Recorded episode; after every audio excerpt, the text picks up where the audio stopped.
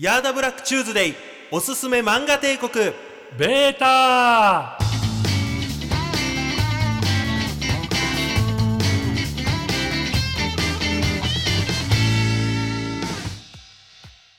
どうもヤーダブラックです。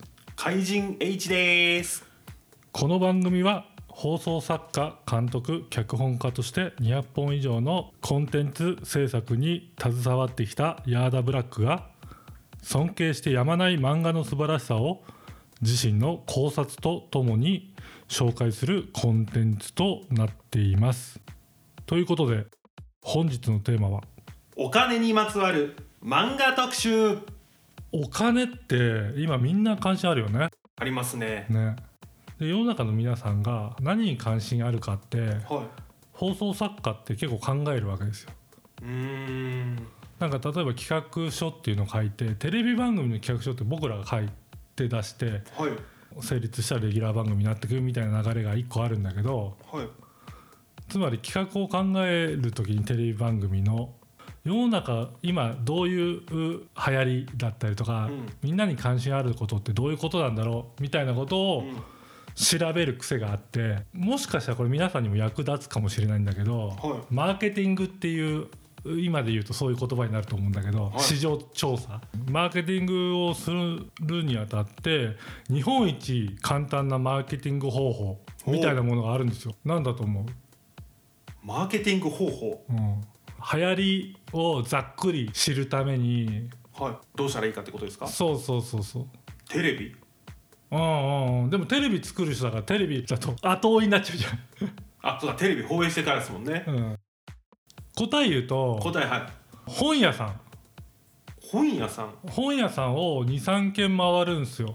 はそうすると世の中の流れってなんとなく分かってで本屋さんの見方っていうのがあるんだけあどはい。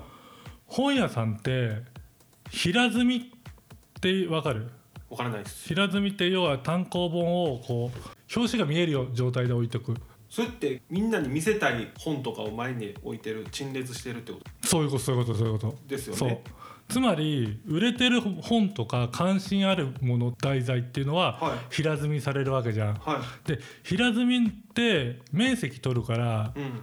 ある一定量しか置けないわけだよ。うん。だから売りたいもの売れ線のものみたいなものが集約されるわけよそこに。うんうんうん。平積みのコーナーに。だ平積みのコーナーをバッと見ると今だったらお金にまつわる本が多いなとか、うん。筋トレにまつわる本が多いなとかうん。っていうのがテレビより早く反映されるわけよ。雑誌の方が。なるほど。だから雑誌を最初に見とくで見とくと、うん。なんとなく、ん。あの世の中今関心事がこっちなんじゃないかこっちだよっていうのが分かる。僕じゃあ日頃本屋さん行ってないんで全くわからないのはそういうことなんですかね？いやそうだと思います。そうだそうでそんな感じで調べてったらやっぱりお金がもうめちゃくちゃ面積多いのよ。ああこういう騒動が始まる前からだいぶあって、で今回このテーマを選んでみました。漫画でもはい。お金のノウハウって実は学べるんだよっていうことで。はい。もうお金の管理に無頓着な僕がですね今日はお金について真剣に考えていければなと思っております。そういう番組じゃないんですよ。あ違うんですか？もうちょっとラフな感じの方がいいですか、はい、お金のことを真剣に考えるほどけ考えるやつは漫画なんかで勉強しないですから。しないですかね、はい。これからちょっと積み立てとかそういうことも勉強していこうと思って まだ早いですね。ただただ漫画って割とこうポップにさなんつうの文字では入ってこない情報とかも絵でね保管されたりするから、はいはいはいはい。株とかさ例えばさ、うんうん。あのそういったものって漫画と多分相性いいのよ。実は。確かに絵やったらもうすぐパッて覚えやすいんでそう。うん。そう。だからなんか取っかかりとしては漫画っていいかもしれないね。いやいいっすね。2冊おすすめの本を持ってきました。1つ目は MIQ 全3巻。これ3巻だからめっちゃ読みやすいから。MIQ っていうタイトルはマネー IQ マネー知能みたいなね。から由来してるらしいんですけど、はえー、と作者は浅井慎吾さん。いはい。原作が増谷真コムさん。そう3巻で終わるからね。寄り道が少なくて読みやすいんだけど、はしかも漫画図書館 Z っていう サイトで。ただです。今ただで読めますから。すいませんただでありがとうございます、これがオンエアされてる頃にはただじゃなくなってる可能性もありますよ。もちろんですよね、はい。人気が出てきて。はい、えー内容ははい。GTO のお金版みたいな話なのよおー僕の好きな GTO がここで。そうそうそう分かりやすいですよ。あの破天荒な先生が来て、はお前らお金のこと何も分かってねえっつって学生たちに教えるっていう漫画なんだけどいなるほど。うん。でこの漫画が発行されたのがはい。2004年。今から16年前。そう。ですよね。結構古いじゃん。今通用しないんじゃないのみたいなのあったんだけど、うんうんうんうん。16年前に書いたはい。漫画が今まさにこの状況を予言してるのよ。今を？うノストラダムスですか？ん、いやでもそういうことなんですよ。ええ。あのまずねこの主人公が黒田先生っていうんだけど、はい。これがあの生徒たちに向かってねはい。これからの日本人は3つのコースに分かれていくっていうの。で1つは年収200万。これが一番多くなると。まあ多いっすよね。次に年収2000万コース。これが100人に1人ぐらいになると。うん。で最後に年収2億。これが学校1人出るか出ないかみたいな。のがうん600奥はす万なのごいですね。でこの3つに分かれていくっていうことなんだけどここでさっき本屋の話に戻るんだけど、は去年かな？今年もベストセラーだからまあベストセラーになった本でいはい。年収200万からの貯金生活宣言っていうね2004年の漫画ではい。年収200万のコースが一番多くなるっつってるわけじゃん。言ってますね。ドンピシャっすね。一番層が多いってことでしょ？そう。そうですね。うん。でだって本屋で買われてんだからベストセラーなんだから。めちゃくちゃ予想当たってない？200万が一番多いんか俺も入ってる。切ないけどな。っ切ないっす。ていうことを考えてこれ株の話なんだけどはこれから自分の頭でお金を稼がないとダメだよ。銀行に貯金してたりとか会社勤めで生涯終わるみたいなことはできないよって今も言われてんじゃん。うんうんうんそれを16年前に話してて生徒たちに教えていくっていう内容なのね。はいはいはいはいテーマがね生徒たちにね100万円を倍にしろっていうのが課題なの授業100万円を倍にしろ。の、うん、ちなみにはい。100万円を貯金で200万にしようとしたらどれぐらいかかると思う？H だったら何する？単勝2倍にかけますね。単勝2倍。危ないな。0か100かじゃん。まあ2倍やから勝つだろうと。でいろんな意見があるわけよ、あのそういうギャンブルやるギャンブルはダメだっつって。テラセンが取られすぎるっつって何がいいってなってくんだけどでさっき答え言っちゃって株なんだけど、あ株。だけど他にも貯金っていう選択肢もあるみたいなことは生徒が言うのね。うんうんうんうん。でここで問題ですよ。はい。100万円を貯金して金利0.3%ね。はい。今もっと低いから。100万円が200万円になるのってどれぐらいかかると思う？0.3%ってことは3 3000円？ってことですよね。300年。うんとね。ごめんなさい計算がちょっとわからないです。2000年。0.3%200 万にしようと思ったら2000年もかかるんですか？かかる。らしいのよ。キリスト誕生までかかるわけよ。ええ無理です。それはもう貯金ではないみたいな話なんだけどでで株のトレードに入ってくる、はい。これでね。で株僕ちょっとたしなむんだけど、はい。まああのトレンドラインとか天井とかサポート線みたいなね。業界用業界用語っていうか業界っすね。あるのよ。なんすかそのカスタマーセンターみたいな。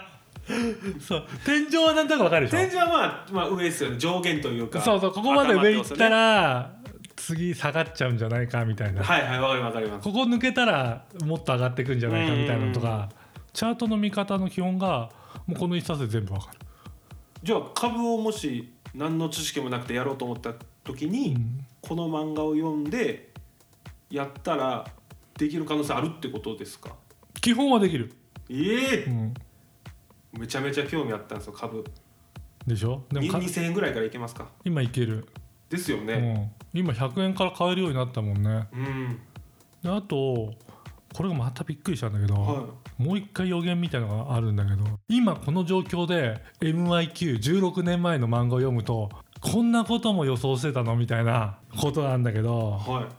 その株の次の課題がはい。傾いたあのお店をこう立て直すみたいな。カフェのオーナーなんだけどすごいポリシーを持ってて美味しいものを安心して食べてもらうためにみたいな感じですごい人件費とか、えっと、コップとかうんもちろん料理もそうなんだけどうん。お金かけてて、気づいたら収支と収あの収入が逆転してるっていう。これを立て直せって言われるの。これもどうする、僕やったらですよ。うん、そこのカフェに置いてあるものを商品にしちゃうほう。例えばどういうこと？なんか面白そう。カフェですよねそこはね。カフェ。おしゃれな大おしゃれなカフェでるようなカフェすよね、カフェ。ってことはいろんなアンティークなものと置いてあると思うんですよ、うん、うん、あるある。それをもしお客さんが来店した時に座って気に入っちゃったら、うん。そのまま売っちゃいますよみたいな。ああなるほどね。でどんどんそれで物を売っていく。うんどうでしょう？えでもそれさコップとか売っちゃうってことでしょ？簡単にそうですお客さんが気に入ればそのまま使ったものを持って帰っていただく。どんどん減っていくじゃん。最後カップなくなっちゃうじゃん。まあそうですね。これネタバレになっちゃうからどこまで行った方がいいのか分かんないけど、はえー今で言うとサブスクとか、はクラウドファンディングとかそういうとこにつながってくんだけど、はいはいは複合的に回復してくんだけど、いはい。一つは会員制度にしたんだよね。会員というと一元さんじゃなくての会員ですか？すえーっとサポーター制度みたいな。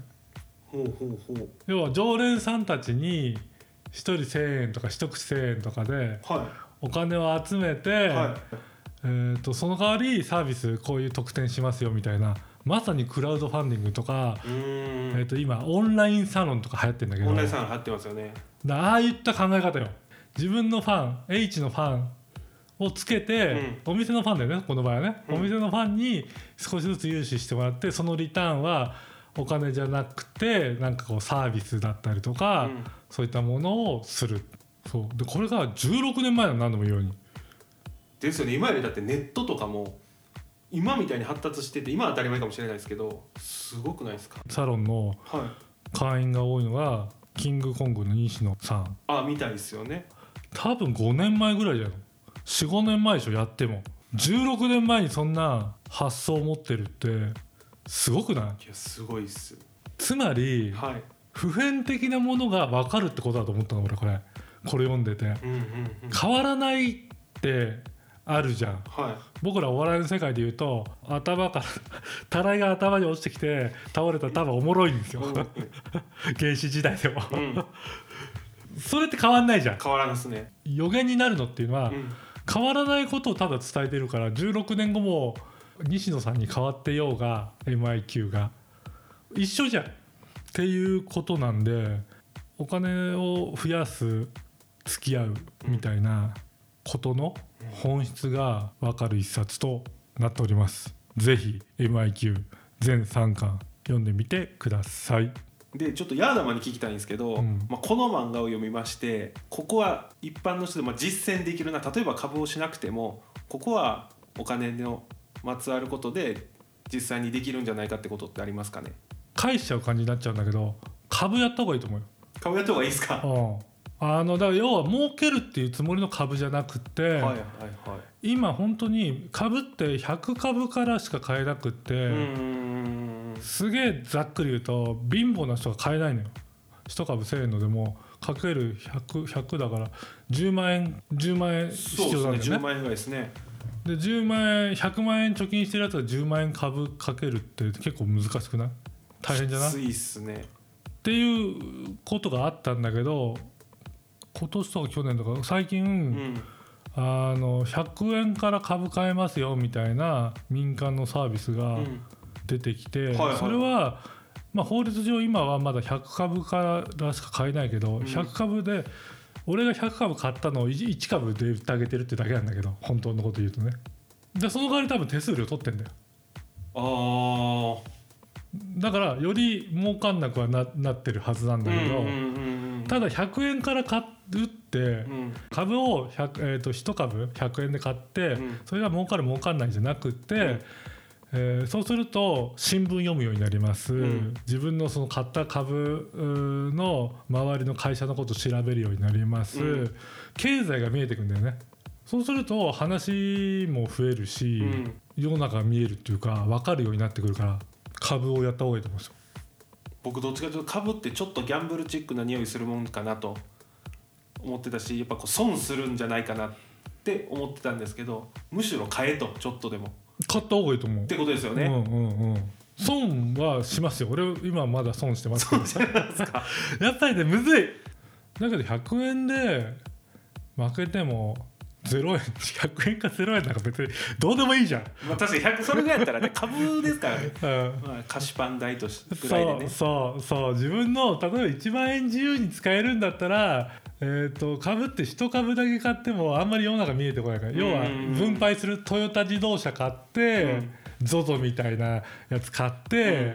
不動産屋買ってみたいなことを買うと別な業種を買うとこっちが上がってこっちが下がってたりとか、それってなんでだろうって相対的に分かってくるわけよね。だから一つの株を買うんじゃなくて何社か4社かぐらい5社ぐらい買って比べるっていうのは普通だと100万以上はかかってくるんだけど、うん。そういう100分の11株100円ぐらい買えるサービスがあるから、うん。そういうので始めてみるとすごく勉強になる。いや勉強になりますね。じゃあ H 何持ってきたの？はい、まあ、こんなところで、えー怪人 H 持ってきました。僕が言う僭越ながらねお金の範囲させていただきますよ、うん。今日持ってきましたのは漫画で身につく多動力という漫画でございまして、あーなんか聞いたことある。えー著者があの皆さんご存知の堀江貴文さん。ああいやいや知ってる知ってる。多動力って言ってるもんねあの人ね。そうです。でもともと、まあ、堀江さんは「まあ、多動力」っていう本を一回本として出してるんですけどそれを、まあ、みんなにも分かりやすく漫画で身につく多動力なるほどね。今まさにこれとさっき言ったことと一緒だもんね。漫画にすると分かりやすくなる。そうです。うん。話原作、まあ、アレンジ加えていただいたのが星井博文先生。出版社が幻冬社になります。簡単に、まあ、この漫画を説明しますと、まあ、主人公の鈴木っていう、まあ、冴えないサラリーマンいるんですけどそのサラリーマンはもともと大学の時に、まあ、海外にちょっと行っててでその時にちょっと料理を食べてあ美味しいなと、まあ、俺らいずれ卒業したら料理人になるって言ったんですけどやっぱこの一般社会そんなうまいこともいかず、まあ、冴えないサラリーマンとして働くんですよね。うん。でその会社で働いてる時に一人だけちょっと、まあ、奇抜というかちょっと変わり者の、まあ、同僚がいて、まあ、そいつが堀口っていう名前ですよ。で多分この堀口が多分堀江さんのことやと思うんですよね。にまあなってると。でその堀口さんはちょっと変わってて例えば他の人が違う、えー同じことしてたら自分は違うことする。時間の無駄やそんなことやって何の意味があんねんと、まあ、例えばお茶入れてくれとかそういうの言われたらそれは俺の仕事じゃないだろう。みたいな。結構激しいで結構激しいんですよ。そうなんですよ。とか会議してて普通に携帯触るみたいな。うん。あもうホリエモンだね。そう。だんだん読んでいくと今の自分に足りないものとかそういうのがあこういうことが足りんのかなとかを学べたんで、まあ、それを何個かこう今日はもヤーダマンに教えていけたらと。う教えてください。まず多動力って何なのか教えてまず多動力というのはですねなんか人っていうのは、まあ、今のこの世の中、まあ、一人一個集中してやりなさいみたいな考えらしいんですけど、まあ、これは違うと、まあ、俺はもう何でも興味あると、えー宇宙飛行の仕事したりとかさっき言ってたオンラインサロンをやったりとか、まあテレビに出たりとかいろんなことをいっぱいやってると。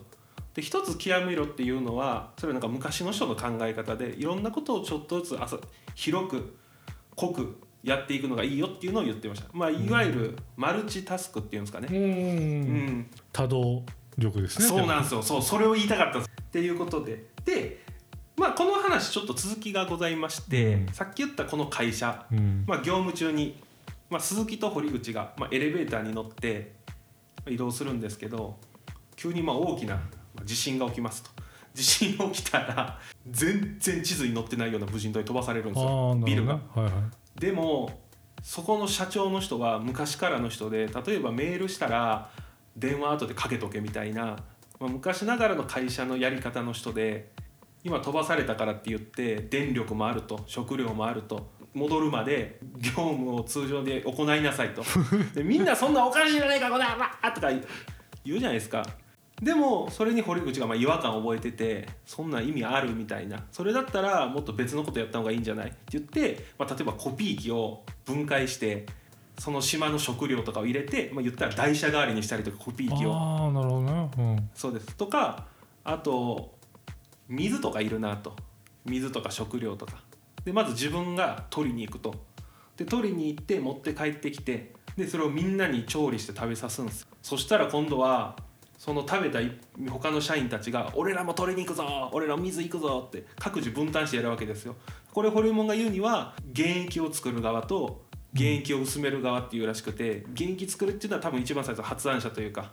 であとはその歯車となってみんなが薄くしていくみたいな考え方なんだよみたいのも書いてありました。はい、っていうことで、えー今日はヤダマンに伝えたいこと3つほど紹介したと思います。その13つの肩書きを持てばあなたの価値は1万倍。なるほど。はいはい。はい。これはうん。もうヤダマンはうん。もう達成してるかもしれないんですけど多分同じ考え方だと思う。そうなんですよ。希少な人材になるみたいなことでしょ？そうです。僕怪人 H は売れない芸人でございます。何の取り柄もありません。普通免許しか持っておりません。おうまあ1個だけの価値ではなくて、まあ、何個もいろんな肩書きを持てと、まあ、例えばギャップがある方がいいって言ってたんで、まあ、大雑把に言うとなんか弁護士と医者みたいな、まあ、僕やったら例えば芸人。例えばまあ料理でもいいでしょうし例えばなんか日曜大工大工ができてもいいと思いますしなんか仕掛かってもいいと思ってるんですよ。確かに「シュンシュンクリニック P」さんとかさはい。医者と芸人だもんね。そうそうそうそうそう。究極のギャップだよね。究極のギャップっすよね。するとやっぱりただ芸人だけじゃなくてなんかプラス1個あればまあ希少価値さっき言ったレアカードになれるということなんで僕も今からプラスアルファ肩書きをつけようかなと思っております。うん。ちなみに何もう一個の肩書きって？好きなもの熱中しろって書いてあったんです好きなことには。うん。猿のようになれって言ってたんで、まあ、僕はまあ乗り物バイクとかうん。車とか好きなんでなんか例えば資格整備とか。おいいかもしんない。そうそういうのがあれば面白いんじゃないかなと。めっちゃいいじゃん。芸人だけど実はバイク触れますよ。車触れますよ。あの高倉引っ越しセンターさんっているじゃん、はい知ってるんだけど、はいその人もともと引っ越し屋のバイトしてたんだけど、はい。で引っ越し屋と芸人っていなかったから、い。それこそ1万分の1の存在になってで芸能界って、えー、とバレたくないじゃん。とにかくうん、家を、確かに。引っ越し全部高倉引っ越しセンターがやるみたいな。って考えると整備とかもそうじゃん。そうです。だ先輩の売れてる芸人さんとかの車ちょっとこれ見てくれよ。うん、みたいなことで僕がちょちょっと直したりとかアドバイスすればまですよね。そう。僕だけのもう独占というか。あそうそうそうそうそうそうそうそう。整備一発まあ例えばコーティングとか。ああいいね。板金とか。いい。そういうのもあるじゃないですか。やってほしい。俺もうちょっと頼みたいもん むしろ免許取るお金俺払いたいもん ちょっとありだなと思っております。確かにいいな。なるほどね。はい。今1個できたっぽいもんね。そうですね1個ね、できましたよね。俺アニメーションの方とかそっち二次元の方の監督経験させてもらったから一応放送作家でアニメーションの監督やってるって多分ねいない。んやっぱり間違ってなかったんだなっていうのが今聞いてて思ったけど。じゃあ2個目いきます、えー見切り発車は成功のもとっていうこれ見切り発車ってなんかあんまりいい使われ方しないじゃないですか。突っ走っちゃってみたいな感じなんですけど堀江門曰く見切り発車っていうのは悪いことではないらしくてなんか大概の人っていうのは、まあ、何とかやったらとか、まあ、何こうしてからとか何でもなんか言い訳タラちゃんしちゃうんですけどもう途中でも不完全でもいいからまず始めること。でなんかホリエモンはなんか子供の頃ってなんか3歳の時って一番好奇心旺盛で何でも口入れたりとか何でもするじゃないですか。なんか周りの目とか責任とか気にしだして消極的になるみたいな。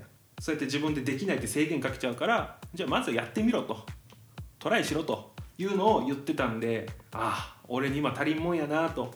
俺も確かに言い訳して何でもやらんと。やるやるよって結局やってないんで言い訳して。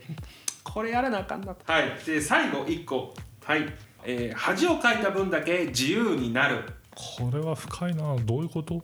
えー周りの目が気になる、まあ、先ほどの話とちょっと通じるとこがあるんですけど周りの目が気になる。よくね僕も気になるんですよ。僕はまあ体型が気になるんで女の子とか見あ僕ちょっとおっぱい出てるから女の子あの子バカにされへんかなとか 駅とかでまあ思われたりするんですけどお前のことはまあ誰も興味ないし見てないとホレモンは。うんうん。自意識過剰かと。ほで外部の雑音う、うん、なんか気にせんとうん。やっていけと、結構僕も今年齢が年齢でお笑い芸人やってますけどそんな売れんかったらどうすんのとか結構そういうの言われるんですけど、まあ、そういうのは周りが言ってるだけで自分がやりたいと思うんやったらもうやり続けなあかんなと思ってるんでこれ聞いて改めてあ俺別に諦める必要ないなと。こういい本見つけいい漫画見つけたんじゃないの？めちゃめちゃ勉強になりました。ホリエモンさんって、まあ、ちょっと球団買収したりとか僕近鉄ファンやったんで ちょっとイラッとしてたとこあったんですよ。なるほどね、はい。え 近鉄は一回買われてんだっけ？近鉄は買われそうにホリエモンさんになりました。あなってそうなったけど結局なくなったんですあの人はい。フジテレビとかもなんか株かなんか買おうとしたじゃないですか。でそういう利権に関わってるような悪い人やと思ってたんで僕は。いまだにあのフジテレビグループはホリエモンっていうのをラジオとかで連呼するとすごい幹部が怒り出すっていう話。あそうですね。それぐらいやっぱねみんなを怒らしたんだね、怒らしたですよね。影響力がすごいっすよね。ホリエモンそれめっちゃすごい。もう俺らより考えなんか到底及ばんような人やと思ったんですけど読めば意外と自分でも照らし合わせてあそうなんだって納得できる部分結構多かったんでホリエモンさんの本これからちゃんと活字の方もちょっと買ってみようかなと思います。なるほどね。はい。ありがとう。ということで、え2冊目は「なにわ金融道」元祖なにわ金融道って言われてるやつね。はい。でこれをなぜ紹介するかっていうとねそこなんですよ。令和時代に必要なスキルをやっぱり教えてくれたのよ。さっきの MIQ みたいな話なんだけど、はい。さらに遡ること今から30年前くらい。僕まだギリ生まれてないですね。生まれてないか。バブルが弾けたすぐあ。舞台は。90年代そうそうそうそうまあ初頭っていうそうそうそうそう設定ですよね多そう今聞いても錆びないというか本質的な部分で言うと学べる部分があって、うん。物語の舞台は、まあ、帝国金融っていうサラ金。で新入社員の灰原っていうねはい。主人公がね金融屋のシビアな世界を生き抜いていくっていうストーリーなんだけどね、大まかに言うとね。はいはい。生き抜いていくっていうすごいぴったりなのよ。賢いのよすごいそれはずる賢いとかあーなんですか？っていうニュアンスも入ってくる。だけど悪いやつじゃない。頭がいいってやつ。うん。地頭がいいやつって地いうじゃん。頭いいやついますね。そういうタイプの人間なんだけどまあなにわの金融ですからうん。ちょっと肩着じゃないっていうかうんいう常識お金を集金するとかね。はいはいはい。あのいう世界なんだけど、はいはいはい。その中でこう自分の、まあ、地頭を使って最初普通のサラリーマンだった灰原が金融に入ってって、うん。生き抜いてった結果少しずつそっちの人になっていく。牛島くんってあるじゃない？あれもまあサラ金じゃない？牛島くんってさなんかさもともと不良つるまない不良みたいなさ不良仲間からも一目置かれてたみたいなさ、うん。ヤンキーの王道みたいなさ、うん。ちょっとかっこいいみたいなさありますね。キャラクターだけど灰原ってかっこ悪いからせこいから。あそうなんですか。そうそう。全然憧れないのよ。そういう感じなんですよ そう。珍しい漫画っす主人公が。憧れないっていう意味で。全然憧れない、うん。だからなんかいい。すごく普通の感覚。ヤンキーって普通の感覚じゃないし。ないないないですちゃんと多分ハイワーって普通に確か大学とか普通に卒業してああ俺が一般の。でそういいわゆる普通の人うんのレーンを乗ってて倒産か傾いて、うん。で次は金融屋だっつって金融屋に普通にリクルートするのよ自分で、ある程度意思を持って転職し,、うん。てだから普通の感覚の人なんですよ。この世界でのし上がっていくにはサラ金の中でうまく立ち回るにはっつって少しずつこう、まあ、染められるっていうよりも自分で勉強していく。現場現場で、みたいな話なんだけどね。はこのなにわ金融道でもちろん学べるところ法律の話。いああ法律の話。そうそうそう。それもサラ金法みたいなね。あのお金ってこういうあのすごいベタだとと手形に裏書きすると連帯保証になっちゃいますよとか、うん。なにわ金融道にあって他の漫画にない最大の魅力っていうのがあってそれがはい。出てくる登場人物がはい。全員うさんくさい。出てくる登場人物か。全員うさんくさいんですよ。もう灰原もうさんくさいんですよ。今ちょっと触れたけど、うん。ただ賢いだけじゃないから。サラ金だから社長も部長も同僚も 全員うさんくさい。そして金を借りるやつなんてはうさんくさいじゃんアウトレイジ全員うさんくさいみたいな話になってるわけよ。泥沼亀吉っていうね。い名前がもうやばくないですか？泥沼。これあの何は金融道あるあるですけど、は登場人物の名前全員面白いですからね。い 泥沼か亀太郎でしたっけ？泥沼亀吉。亀吉。肉欲棒太郎。肉欲持ったらこれは有名な人気のある？人気のあるキャラクターキャラクターですけど。肉太郎よかったよなとか言ってるんですかね？肉欲棒太郎の回あれは面白かったよねみたいな。泥沼亀吉や亀之助かどっちか忘れたけどあれの回いいよねみたいな話。で泥沼さんのは話なんだけど、はこいつは中堅の証券会社。さっき言った株とか取り扱の。だからまあまあいいんですよ。の若手社員で、でサラリーマンにお金借りる必要は本当はなかったんだけど、うん。サラ金にね。うん。先輩の結婚式の祝儀係やってたの。ほう。うん、でし先輩の結婚式だから、まあ、ここでうまくやるとそれこそエリートの証券会社だからこれで取り入って、うん。あの出世しようみたいな感じで、えー頑張ってたんだけど、お金盗まれちゃうの。集金係になるやつって、受付じゃん基本的に、うんそうですよね。だから受付だから中身見えないじゃん披露宴、うん。ちょっと見ようみたいなことになるじゃん。うん。うんなってちょっとだけ離れたのよ。そしたら金盗まれちゃう。やられたあ盗まれたっつって、うんうん。でまだでも終わるまでは2時間ある。確かに時間がまだあると。これとちったっていうことを素直に報告すればよかったいいんだけど、うん。したら出世に響くみたいなことを自分で考えて勝手に勘ぐって解決しようっつってサラ金電話するんだよ。で灰原はあの証券会社だし社会的信用があるから金貸せるっつって貸すんだけど当然、うん、と厳しいとこもあって、何うん。何日以内に返してくださいねみたいな給料日ももうちょっとあるし、うん。お金を返す日が近い。うん。ただ現金はないわけじゃん。うん。金盗まれてるし、うん。ってなった時に、うん。灰原が、うん。この方法だったら現金化できますよみたいな話を入れるわけよ。まさかわかる？分かり分かったかもしれないです。答えちゃっていいんですか？いいよいいよ。いいよクレジットカード。おう。例えば旅行券とか新幹線とか現金に変えちゃうみたいな。正解。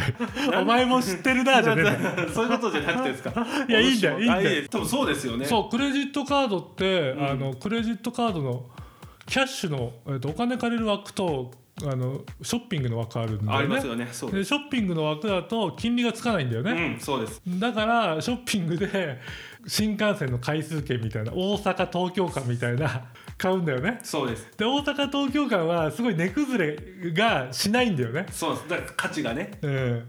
だから95%とか94%ぐらいで買い取ってくれるから金利としては6%とか5%、うんショッピングだと18%、うんうんうんそその分12%ぐらい、えー、とすぐお金にもなって 金元気化できますよ。そうでみたいな。テクニックでよろしいでしょうか？でで大丈夫だと思います。いやいやいや違う違う多分僕初めて聞きました今。正解出してますか？正解出しましたからね、はい。そうなんです。よっていうテクニックを泥沼亀吉に教えるわけですよ、あの灰原さんはね、はい。簡単に現金になるじゃん。金返せるし、うん。変に証券会社だからクレジットカードバンバン作れるんですよ。でどんどん現金化してって自転車操業に陥っていくわけよ今度は逆にね。まあそうですよね、うん。クレジットカード代が払えなくなっちゃいますからね。そうクレジットカード代を払うためにえっ、と現金化して。そう現金化してもう,、まえもう永遠のサイクル。うんそう。でそこでどっか忘れると破綻するじゃん。破綻しますよねカード。で破綻してってみたいなもう分かりやすいやつなんだけど。でこれあのー聞いてる方やったらダメですからね。あのこれやるとキャッシング協会にあのクレジットカード取り上げられます。こういう話がねなんかこうなんかこう自分の欲に負けちゃうというか、うん。欲に負けちゃう泥沼亀吉も悪いし、うん。灰原も意外と主人公でそういうことを耳打ちしちゃうみたいなね。まあそういうことですよね、なんかほんで結局泥沼亀吉はこの後クレジットカード詐欺まで手伸ばしちゃうんだけど、詐欺しちゃうんですか？そう。ちなみにその詐欺の話はそれはあれですか主人公ハイバリが言ったんですか？それを耳打ちでそれもあるよみたいな。あそれは言ってない。自分で？それはあの回んなくなって結局多重債務っていうか、まあ、自転車操業になってくるじゃんクレジットカードが、あそうですよね。やっぱり返済日が変わったりとか、ん。ちょっとした気の緩みではいはいはい。積もっちゃう時あるわけよ、はいはいはい、はい、で積もっちゃってえー潰れて、うん。で金借りれなくなっちゃって、うん。返せなくなってまた別の方法を考えないといけないっつって そっちに行く勝手に。ねみんな幼いしみんな不幸なんですか？最後は。そう。そう、ね。なんか。ハッピーエンドいなくないですか？この話。もしかすると。いやいないいないいない。ですよね。いやなんか絵が平べったいし、はい。独特じゃまあ確かにね独特ですよね。は迫力ないじゃん。うん。だから牛島君と比べたの牛島君うんって、うん。うーんとハッピーエンドはないけど結構自分が悪いやつがバチ当たるみたいな、うんうん。まあそういう話多いですよね。多いじゃん、うん。でこれ別の話で全然関係ないすごい運送屋のすごい好青年の兄ちゃんが、はあの先輩のとこから独立するんだけど、はい。先輩はすごいノウハウを教えたから、いはい。自分のとこを通して仕事を2割俺のとこに入れろと。ややってって言ってて、はい。それはまあ別にいいよと。お世話になってるから。お世話になって実際に独立させてもらってるからそれはいいですよってな,、うん。なるんだけどその先輩が潰れそうになるんだよねまあううまいこといかんとってことですよね。そう。うん。いかんと潰れそうになって連帯保証人を頼むのよその青年にね。独立した。う。んで独立した青年はめちゃくちゃ順調なのよ、うん。お仕事。もうん。うそれこそトリトラックいっぱい買って、うん。これから伸ばしていくんですみたいな、うんうんうんだから金借りる必要ないんだけどお本当にお世話になった人だからって言って連帯保証人になっちゃう。うん。うんで連帯保証人になってそいつはまあこの関係があるから別に、まあ、100歩譲ってしょうがないじゃん、うん。その嫁さん彼女が最終的にソープランドに落ちます。ええそういう話も。これ全員うさんくさいっていうテーマだからね。はいはい。そうですね。うさんくさいですよね。そう。うさんくさいっていう意味では面白いんだけど完璧だっていう意味で、うんうん。ソープに行って、えー、と面接するわけよ。あのこれこれこういう理由でソープに入りたいんです、うん。私や頑張ります。だからおお金を前借りして現金400万貸してください。うん。みたいな交渉なのよ。いや僕もこういう世界やってるからあのいろんな事情の人分かるけどそういった君じゃないじゃないかと。うん。君関係ないじゃないかと。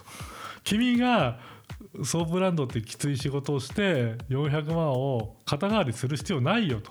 お金返す方法があるから考えて帰りなさい。めちゃくちゃいい店長さんじゃないですか面接の人。言うんだけど他に方法がないってその店長は知ってて言ってんのよ。だからめっちゃいい人って思うじゃん。俺も今思ったド正論やなと思ったでしょ？うん。でないからもう一回戻ってくるわけよ。めっちゃいい人だから。どうせソープで働くんだったらあの人の会社で働きたいってなってるから。いやだでそれも計算なのよ。みんなうさんくないでしょ。全然関係ないやつがソープランドで働くっていうとこまで行くのっておそらく牛島君でもないような気がするんだよ。まあ多分ないっすよね。張本人がまあ地獄落ちるっていうのあると思うんですけど、うん。なんでこうなのって思ったら作者の青木さんがちゃんとポリシーを持ってはい。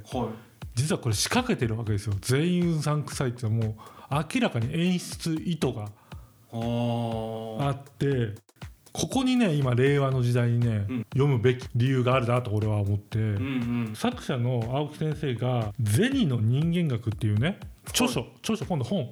そこでなにわ金融道の登場人物を全員うさんくさい人間にした理由について触れててね。まあ答えてるんですね。そう。それが面白くてこう言ってるんですよ人間も資本主義も実にうさんくさい。そこのところをしっかり見極める目を持って生きていこうやないか巨人くん阪神くんっつって。なるほど。資本主義も？実にうさんくさい。っつってこれ面白いね。面白いっすね。よく考えたら資本主義ってうさんくさいよねっていうことまで気づいてらっしゃるんだよね。だから人間が考えたものなんて全部うさんくさいわけよ誰かが儲かるようになってるから。人間ってそもそも全員うさんくさいんですよっていうなんつうのかな大きな愛もはや。だと思うんだけど。なるほど。そこそこを面白がってる。うさんくさいやつ悪いんだとか悪なんだじゃなくてうさんくさいじゃん人間ってって。そもそも。なるほどなだからうさんくさいことをベースに人を見極めないとダメだよっていうことを教えたいっておっしゃってるのね。っていうベースの考え方。うん。これがうん。令和にめちゃくちゃ大事だと思ってて。ほうほうほなぜかっていうとううん。例えば最近、まあ、リアリティショーみたいなジャンルのテレビで不幸な選択を取っちゃったうん。出演者の方がいらっしゃったじゃない、ああいうのもうさんくさいって見てたらうんうんうんうん。リアルだけどショーでしょ？って確かに。いううんそこも含めて番組として面白いっていう。見方をすればううさん。くささを自分の中に取り込んどいて、うん。テレビを見れば全部がガチじゃないとつまんないってこともないしね。確かに。どう見てもカメラ回ってさ映像として残ってる時点でテレビやんっていう。そうそう、ね。そうそう。そう。SNS このメディアが誰でも作れて誰でも発信できる時代。うん。情報あふれる時代うに、ん。つまり人間うさんくさいっうん。ていうことが心構えとしてうん。必要なんじゃないかなと思って。はい。ということで今日も紹介してきましたけどはい。どうでした？いやねもう、まあ、金ね。深いっすね。あそうね。テーマね金だったねそれはね。そう金の話ですですからねこれね。そうです。うさんくさいっていうのは、うん。金にまつわる人間のねうん、いろんなねお話今させていただいたんですけどもう一個言えることね。うん、金を超える人間になりたい。ほほほ。あ ちょっとかっこいいな、だって金を超えたらねうん。自分が一番上なわけですから金のことで悩みそうなんかないんですよ。うんうんうん、まあ僕の言葉じゃないですけど。お前のじゃないんかい。か 僕のじゃないです。っこいいなと思ったいやいや誰の言葉？これ吉田栄作さん。トレンド入だってあの人ジーパン履いて T シャツ着てるだけでめっちゃかっこいいスター性がある。あれはもう金を超えてる証拠ですからスターは。そうだったんですね。そうですジーパン T シャツはそういうブランドとか金とかを超えてる象徴なんだ。そうです。僕の中でも尾崎豊もそう。あ本当だじゃないですか。う。んああいうカリスマの伝説の人う。んとみんなが憧れる人って見た目でどうとかじゃないんですよ。裸の大将もそうだね。裸の大将もそうなんですけど、まあ、それはちょっとみんなねいろいろ変わってくると思うんですけど裸の大将がかっこいいっていう人もね俺はね。なるほどうんだねから金で悩んでるレベルの時点で、うん。そう超えたらいいやんっていう。ね。面白い。ということで、えー今回はここまでです。ヤーダブラックのツイッターにメッセージなり扱ってほしいテーマなりくだされば見たり見なかったりしますのでぜひぜひ、えー応援してもらえると頑張れるかなと思っております。また次回お会いしましょう。さようなら。さよならありがとうございました。ありがとうございました